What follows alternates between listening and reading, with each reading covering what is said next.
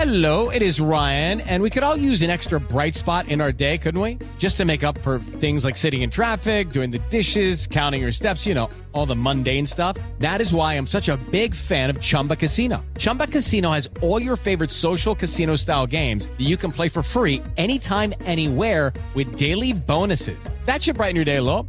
Actually, a lot. So sign up now at chumbacasino.com. That's chumbacasino.com. No purchase necessary. BGW. Void were prohibited by law. See terms and conditions. 18 plus. Así sucede con Carlos Martín Huerta Macías. En este podcast recibirás la información más relevante. Un servicio de Asir Noticias. Y aquí vamos a nuestro resumen de noticias. El gobernador del estado rindió su tercer informe de gobierno en el Congreso poblano sobre el COVID. Dice que el gobierno de Puebla invirtió 4 mil millones de pesos para atender la pandemia. Y en Puebla existe un sistema de salud fuerte. 754 unidades médicas en todo el territorio estatal. Más de 10 mil millones de inversión pública al año. Somos, somos de los estados que no tienen desabasto de medicamentos. En cuanto al transporte, se regulará el transporte y las concesiones ilegales serán retiradas. El transporte público es un verdadero enredo en todo el estado. Está formado por la acumulación de privilegios, de grupos clientelares, de beneficios. Y el propósito de mi gobierno es regular el transporte público. No será el gobierno que encabezo aquel que deje el transporte público como siempre ha existido. En tema de seguridad dice que no le temblará la mano para remover a los mandos policíacos y combatir la criminalidad. No vamos a dejar a nuestra Puebla abandonada en manos de la delincuencia. Hoy no.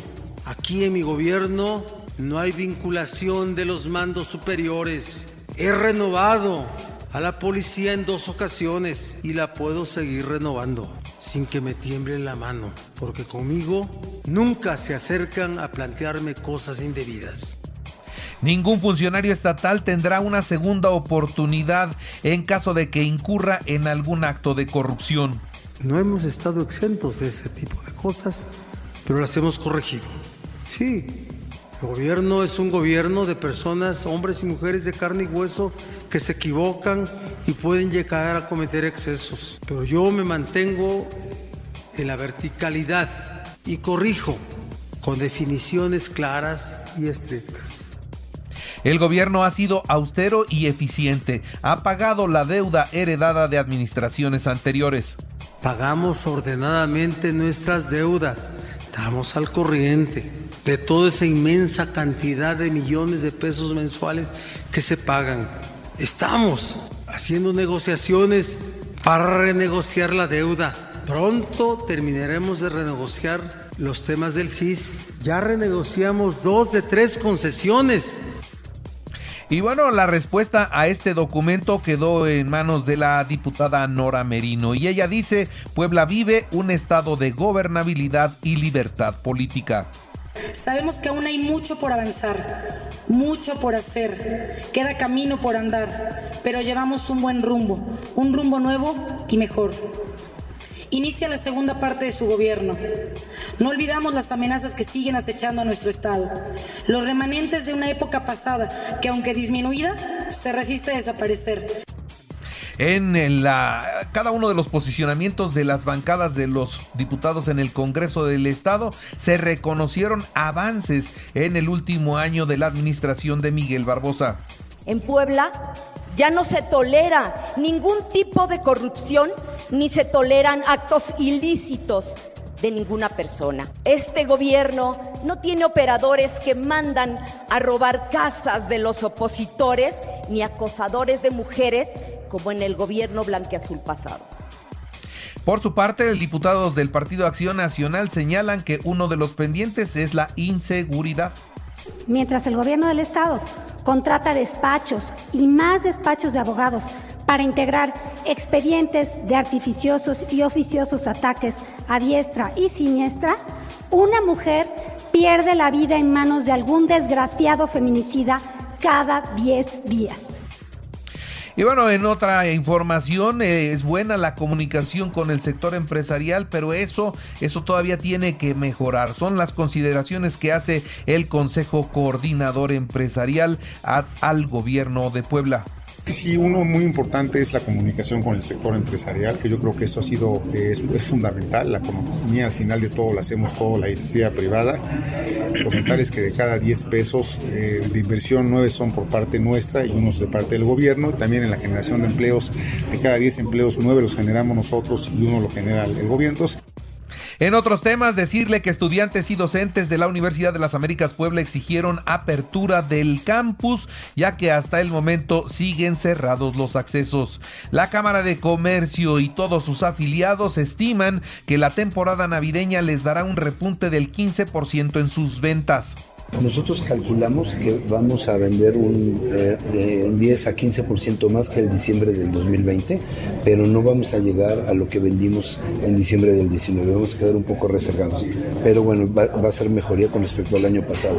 Eh, ya, ya este fin de semana, el arranque del mes, también le informo a usted que del 17 al 19 de diciembre se llevará a cabo el festín navideño en el Parque del Carmen. En el Jardín del Carmen, 250 expositores de municipios y juntas auxiliares, así lo anunció Alejandro Cañedo Priesca. Incluye el Turibús al Cuescomate como uno de los atractivos turísticos más de esta ciudad de Puebla. Así que el Turibús llegará hasta la libertad para que puedan los visitantes conocer el Cuescomate Inaugura la rectora de la Benemérita Universidad Autónoma de Puebla, la doctora Lilia Cedillo, la sucursal 21 de Farmacias Fleming. Esta abrió en Huejotzingo. Allá también ya tienen ese servicio de medicamentos eh, con un surtido muy completo y con los mejores precios sin duda. A través del 911 podrán solicitar acompañamiento de la Policía Estatal para sus movimientos bancarios. Atención a aquellos que van a mover dinero con motivo de los aguinaldos. Puede ir una patrulla con ustedes. El gobierno estatal exhorta a los empresarios a cumplir puntualmente con el pago del aguinaldo, así lo dijo el gobernador.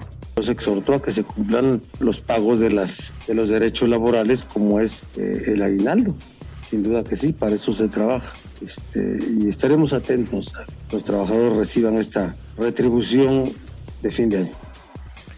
Y también le informo a usted que por problemas en las tuberías de los frenos delanteros, Volkswagen llama a revisión a 483 vehículos Tiguan modelos 2022. Así, así las cosas. La fiscalía obtiene vinculación a proceso de El Cayo y dos presuntos cómplices responsables de las explosiones en San Pablo, Xochimihuacán. El presidente municipal Eduardo Rivera eh, presenta los argumentos y razonamientos jurídicos para el cobro del derecho de alumbrado público a los líderes empresariales y confía en que haya una buena respuesta. Ante esto, el Consejo Coordinador Empresarial apoya el cobro del DAP siempre y cuando se realice con absoluta transparencia.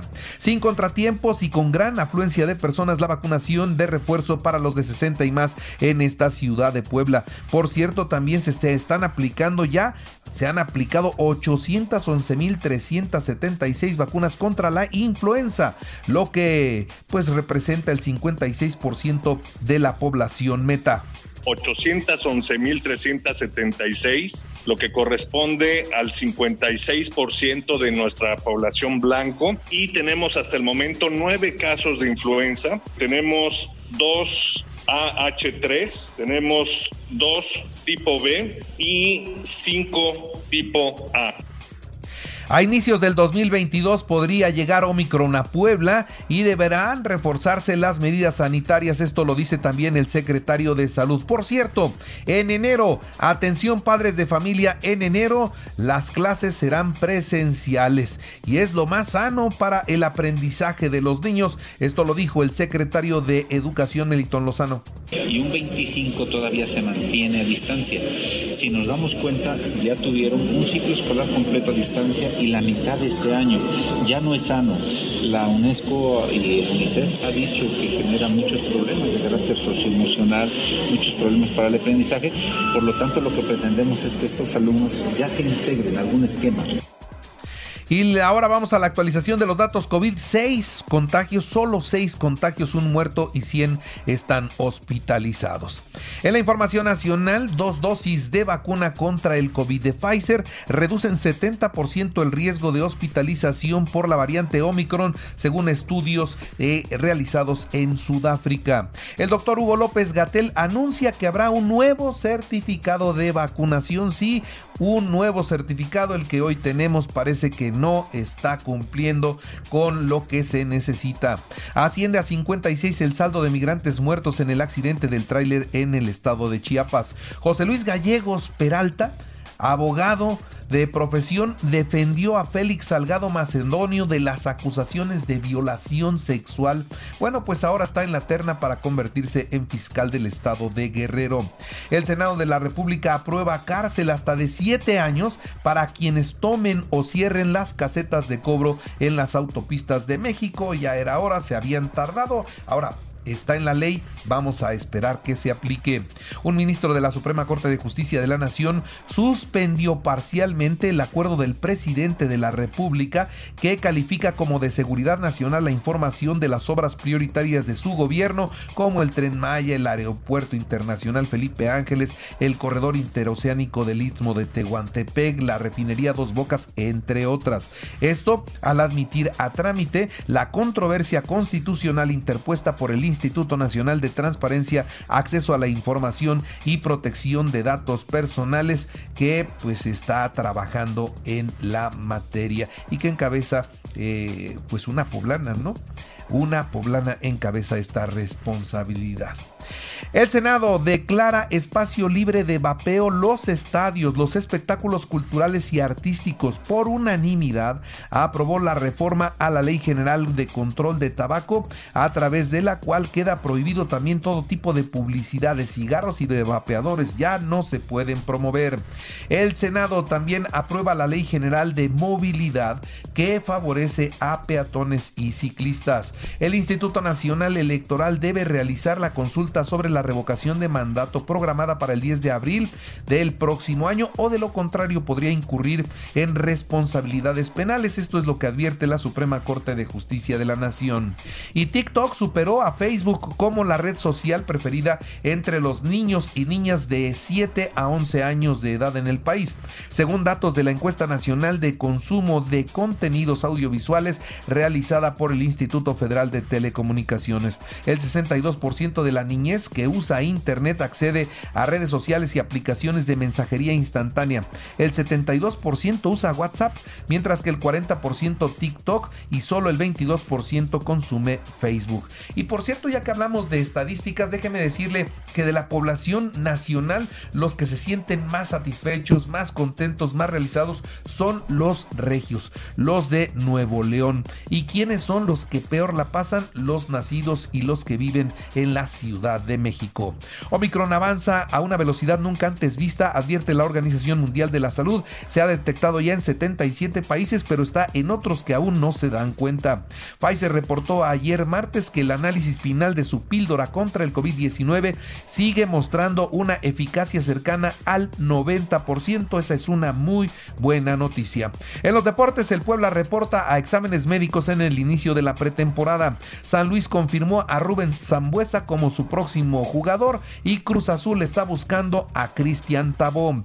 El Boca Juniors derrotó 4-2 en penales al Barcelona en la Copa Maradona disputada en Arabia Saudita. Listo el calendario de la temporada 2022 de la Liga Mexicana de Béisbol. Los Pericos visitarán al Águila de Veracruz el 22 de abril en el primer juego de la campaña. En el americano, los Carneros de Los Ángeles cerraron sus instalaciones de prácticas por un brote de COVID. Incluye a 14 jugadores. Y la inauguración de los Olímpicos la inauguración de los Olímpicos en París 2024 se realizará en el río Sena y los deportistas desfilarán en 160 barcos. Así sucede con Carlos Martín Huerta Macías. La información más relevante ahora en podcast. Sigue disfrutando de iHeartRadio.